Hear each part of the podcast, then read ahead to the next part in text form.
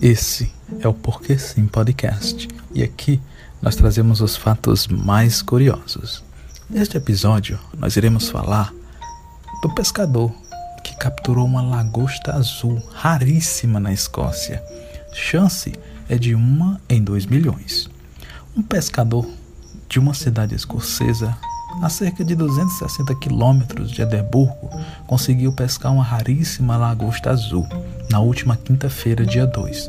O animal é bastante incomum e a chance de capturar um deles é de apenas uma em 2 milhões. Para efeito de comparação, a probabilidade de ser atingido por o raio é de uma em um milhão. Segundo Rick, de 47 anos, essa é a primeira vez que ele vê um animal com essas características em mais dos seus 30 anos pescando na região. A lagosta azul foi capturada por acaso.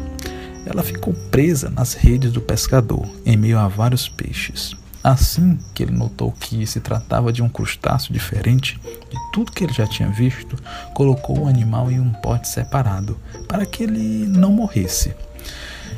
O evento é tão raro que o pescador não quer que a lagosta azul vá parar em uma panela para virar jantar de alguém. Em entrevista à BBC da Escócia, disse que está procurando um lugar que possa manter o animal vivo e bem. No momento, o pescador disse que está em contato com um aquário da região para verificar se eles têm interesse em manter o animal. Caso eles não queiram, vai devolvê-la ao mar para que ela se mantenha viva.